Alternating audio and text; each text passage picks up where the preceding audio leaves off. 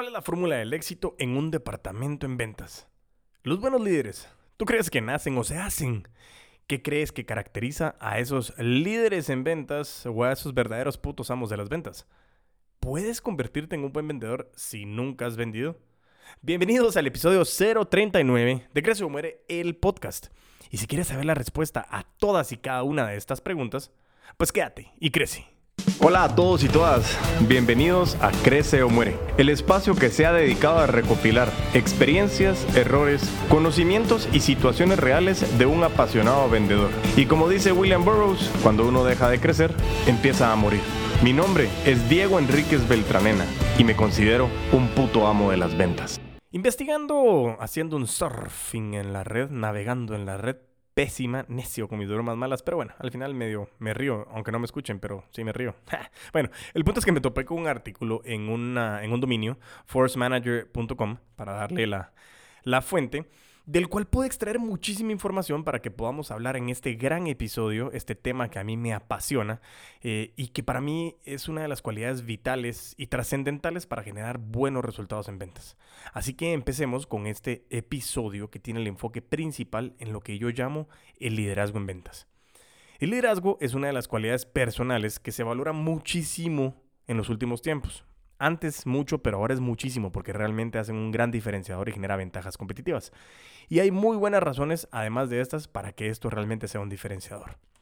Los auténticos líderes no solo practican la excelencia profesional a título individual, mejor dicho, perdón, sino que consiguen que todo su entorno se emplee a fondo para dar lo mejor, tanto de sí mismos como de los demás. ¿sí?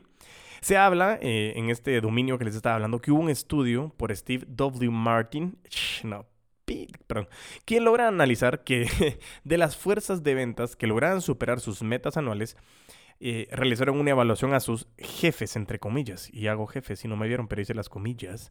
Y el resultado de estas encuestas es que eh, el 79% de dichas evaluaciones, dicho jefe, otras entre comillas, era catalogado de manera excelente y se consideraba que lideraba a su equipo en ventas. Te pregunto, ¿crees que esto es una casualidad? ¿O tendrá este enfoque de liderazgo un impacto en los resultados de tus fuerzas de ventas? Como te dije, en este episodio nos vamos a enfocar mucho en liderazgo y vamos a responder preguntas no solo como las que te acabo de hacer, sino también a las preguntas siguientes. ¿Cuál es el secreto del buen liderazgo? ¿Qué habilidades ponen en práctica los auténticos líderes para lograr el éxito? Y sobre todo, si se trata de cualidades innatas o si se pueden aprender. Yo, yo, Diego Enríquez Beltranena, un puto amo de las ventas, soy fiel creyente de que todos y todas somos líderes y que podemos aprender a liderarnos y así poder liderar a más personas, que es parte vital de la ecuación del liderazgo. Por eso dije liderarnos, porque si no te lideras, no pretendas querer liderar a nadie. Por eso es muy importante que pensemos, empecemos en nosotros como seres humanos y es la primera persona a la cual nosotros tenemos que evaluar. Asimismo, en conjunto con este artículo que me pareció espectacular, eh, quise extraer cuáles son cualidades que tienen los líderes en ventas más exitosos y te traigo hoy siete cualidades que he logrado determinar que hacen notar que un ser humano realmente es líder con sus equipos. Así que sin más, empecemos. Cualidad número uno. Este líder posee cualidades y habilidades estratégicas. Pero primero que todo quiero hacerte una pregunta. ¿Qué diferencia hay entre estrategia y táctica? Ahí hubiera puesto un grillo. pues exactamente, la diferencia entre la estrategia y la táctica es que la táctica es poner en práctica lo que nosotros desarrollamos como una estrategia. Un verdadero líder sabe fijar objetivos y procurar los medios para alcanzarlos. Y eso requiere una capacidad muy alta de planificación y ejecución. Planificar recursos, tanto dinero como tiempo, y la ejecución idónea con la capacidad de adaptabilidad ante las situaciones que no podemos anticipar, sobre todo teniendo ese principio del 90-10 el 90% de, ante las situaciones que no tenemos control, mejor dicho, el 10% es lo que sucede y el 90% es cómo reaccionamos ante lo que sucede. Así que pasémonos a la cualidad número 2. Un líder en ventas se adapta y sabe tomar decisiones. Y en efecto, ¿te recuerdas? Pues claro que te recuerdas y lo acabamos de hablar, adaptabilidad. Un líder sabe, abro comillas, perfectamente y cierro comillas, lo pongo entre comillas porque viene de la mano de adaptarnos, cómo actuar a un nivel táctico. Es decir, que en el día a día en las ventas tenemos un dinamismo muy alto si no estás preparado o no te sabes adaptar, ese día a día te puede comer. ¿Por qué? Pues porque muchas de las cosas que planificamos empiezan a tener esa pelea entre lo urgente y lo importante y tenemos que saber adaptarnos a cómo de lugar. No podemos pelear al hambre, diríamos en Guatemala, o sea, no podemos bloquear y tenemos que aprender a tomar las decisiones y no solo decisiones, sino decisiones idóneas con rapidez y eso nos da a los líderes en ventas una gran ventaja competitiva. El líder en ventas tiene una gran capacidad de análisis para extraer información relevante del entorno y dispone de recursos personales para que tú puedas vender la indecisión, adaptarte y actuar con diligencia y rapidez. Cualidad. Número 3. Ser resiliente. Lo hemos mencionado también, pero en paleta con anterioridad, y ya sabes cómo se llama el regalo que traen las decisiones. Exacto, se llaman consecuencias. Una buena decisión pues trae una buena consecuencia. Una mala decisión trae una mala consecuencia. Pero existe una situación en la cual sufrimos las peores consecuencias y es cuando no tomamos decisiones. El líder, al saber que al toparse con obstáculos, montañas, paredes negativas, entre otras, sabe que lo que nos queda que hacer es abrazar el obstáculo, subir las montañas, romper las paredes y convertir los no en un sí, o al menos que convirtamos ese no en un gran aprendizaje. Y esto lo puedes hacer, así va, esto lo puedes hacer sí y solo sí te atreves, ahí tienes que accionar, tienes que saber que si nos vamos a caer, nos vamos a levantar, pero ya lo hemos dicho, nos tenemos que levantar muchísimo más sabios. Para los líderes en ventas el fracaso, que a mí no me gusta llamarlo así, y es más, debería haber hecho comillas otra vez porque lo puse en comillas, el fracaso eh, es que todo éxito, bueno, cualquier fracaso es éxito si nosotros sabemos afrontarlo, y es parte del proceso. Y en este caso yo te quiero traer una historia. Como tú sabes, eh, con el episodio del código 753 eh, de Crece o el podcast, escúchalo, necio. Yo entreno Jiu-Jitsu o Jiu-Jitsu y ha pasado, tanto a mí como a mis compañeros en el tiempo que venimos entrenando, que las lesiones son parte del entreno. Es cierto, las podemos minimizar, pero muchas veces pasamos siempre por alguna. Muchas veces no entendemos por qué, pero un día escuchando lecciones de otros compañeros aprendí y entendí que las lesiones son parte del camino en nuestro entreno. ¿Por qué? Porque nos deben de ayudar a conocer qué pasó. ¿Escuchaste a tu cuerpo? ¿Estabas consciente con lo que pasó? ¿Hubo algún error? ¿Aprendiste?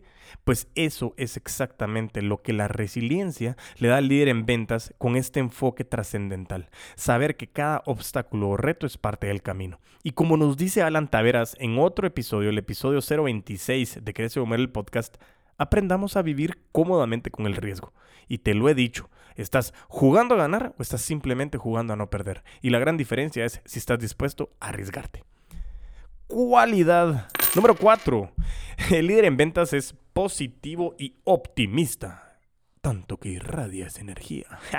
¡Bye En el análisis de las relaciones que trabajamos, como uno de los factores del proceso de ejecución, hay una evaluación que nosotros tenemos en que haces como una auditoría de, tu vida con relación a las relaciones, valga la redundancia, eh, en el que tú comienzas a evaluar a las personas que están a tu alrededor. Y ese ejercicio tú evalúas, es más, te regalo de una vez el ejercicio.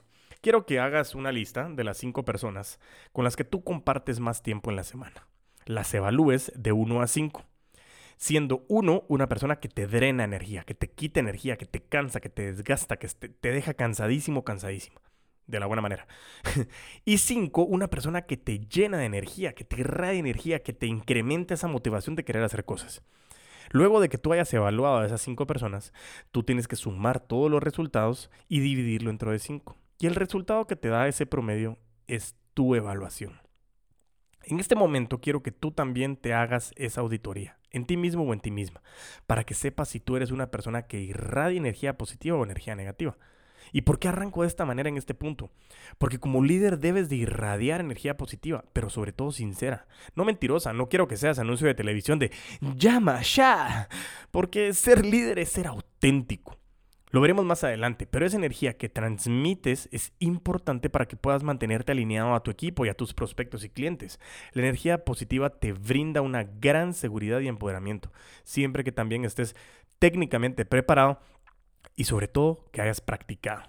En mis redes sociales, en arroba puto amo de las ventas en Instagram, compartí un post, te invito a que lo vayas a ver, que se titula al inicio de ¿Por qué me siento inseguro al vender? Ahí te doy un poquito más de información para que tú puedas saber cómo mejorar este aspecto. Cualidad. Número 5. El líder en ventas acompaña en el desarrollo a su equipo.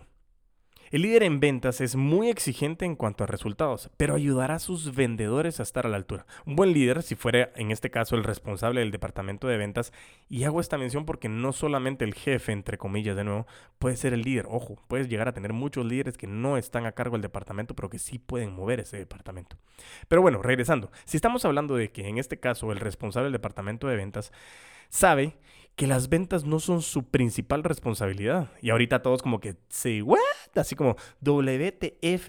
Ah, no, no vengas con esas babosadas. Cuando eres un líder del departamento de ventas, sabes que la responsabilidad principal es su gente, los seres humanos que tienen como fuerza de ventas. Esa es su primera labor, acompañarlos, escucharlos, evaluarlos, alinearlos y saber que todo lo que necesita lo tienen, con el fin de obtener el resultado que es estar unidos como equipo y alcanzar esas metas trazadas.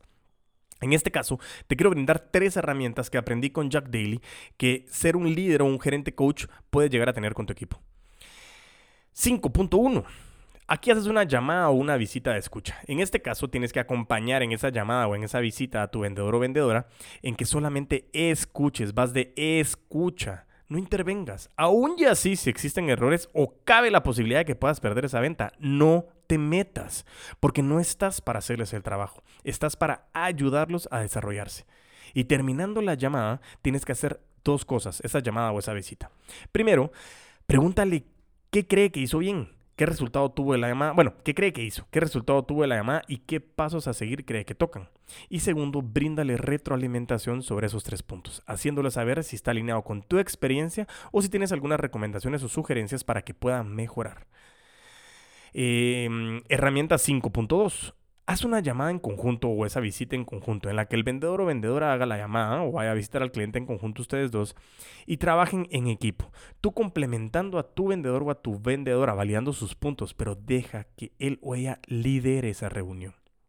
Terminando dicha reunión o dicha llamada, reitero, haz las mismas dos cosas. Pregúntales qué cree que hizo bien, qué hizo mal, qué resultado tuvo la llamada o la visita y qué pasos a seguir cree que tocan. Segundo, bríndale retroalimentación sobre esos mismos tres puntos, haciéndole saber si realmente lo tienes alineado con tu experiencia o si le puedes dar alguna recomendación.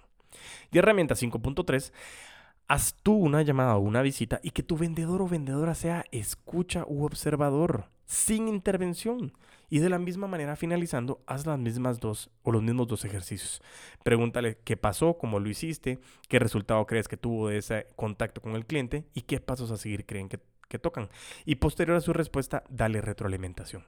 Los líderes en ventas saben que nuestros equipos necesitan las herramientas necesarias y no van a dudar de proveerlas, incluyendo con la mejor tecnología, para que se vayan a liberar de la parte menos creativa y más repetitiva de las ventas y que se enfoquen en que desarrolle todo el talento que tienen a su cargo. Cualidad número 6. Disciplina. La perseverancia es la cualidad de los genios. Lo hemos hablado muchísimo y me encanta esta frase. Ya te estuve hablando en una entrevista con Gian Claudio Kinichi en el episodio 037, creo que es 037, sí, precisamente, en el que él decía, la paciencia hace plata. Y es precisamente esto. Cuando yo hablo de perseverancia es saber la dirección para seguir y para poder alcanzar las metas que han sido trazadas como parte de la visión que tenemos definida como putos amos de las ventas. En este caso, yo te lo digo, existen de la mano del punto anterior la disciplina de alimentar nuestras herramientas tecnológicas para que estén operando al 100% y poder minimizar la necesidad de tareas repetitivas y que nos permita analizar data diariamente para poder ir haciendo los ajustes necesarios. Acabo de escuchar a Gerardo Rodríguez que decía que no tenemos que analizar la información mensual o semanal, es diaria. La disciplina es trascendental para alcanzar lo que queremos. Debemos de ser disciplinados y mantener un orden que nos brinde mucha información. Y cualidad número 7 es la gratitud. Eso es lo que te estoy diciendo. Última cualidad. Y posiblemente una de las más importantes es tener esa capacidad, competencia y conciencia de poder ser agradecidos, ya que es la manera de generar y de respetar la ley de la congruencia y la correspondencia esa también llamada como ley de la atracción.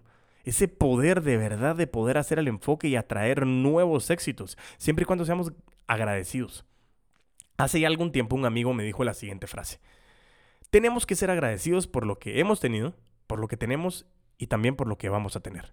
Y me di cuenta que la gratitud es un hábito que debe formar parte de nuestro diario vivir y para ser un líder debemos de ser agradecidos con todos y con todo saber decir gracias, reconocer esfuerzos y acciones ordinarias hechas de manera extraordinaria, pero sobre todo agradecidos con cada oportunidad, sea un sí o sea un no, porque de todo aprendemos y la gratitud pone el cerebro en un modo alfa que permite absorber aprendizajes con muchísima mayor facilidad. ¡Wow! Siete cualidades impresionantes que nos están ayudando muchísimo. Y quiero que repasemos esos siete puntos que vimos el día de hoy. Cualidad número uno, posee habilidades estratégicas. Cualidad número dos, se adapta y sabe tomar decisiones. Cualidad número tres, es resiliente. Cualidad número cuatro, es positivo y optimista y radiante. Cualidad número cinco, acompaña en el desarrollo a su equipo. Cualidad número seis, hay mucha disciplina. Y cualidad número siete, conoce lo que es la gratitud. Yo te reto a ti que te evalúes y que revises todo lo que tienes y lo que quisieras tener, pero que realmente te pongas en acción para alcanzarlo. Y si tú quieres que te acompañemos en ese proceso, pregúntame, mi chao. La verdad, si tú quieres que te acompañemos en ese proceso, contáctame. Y te invito a que nos sigas en nuestras redes sociales, en YouTube, en LinkedIn y en Facebook, como Crece o Muere Podcast, eres el puto amo de las ventas, y en mis redes personales, en Instagram y TikTok, como arroba puto amo de las ventas. Y mientras tanto nos volvemos a escuchar, a vender con todos los poderes.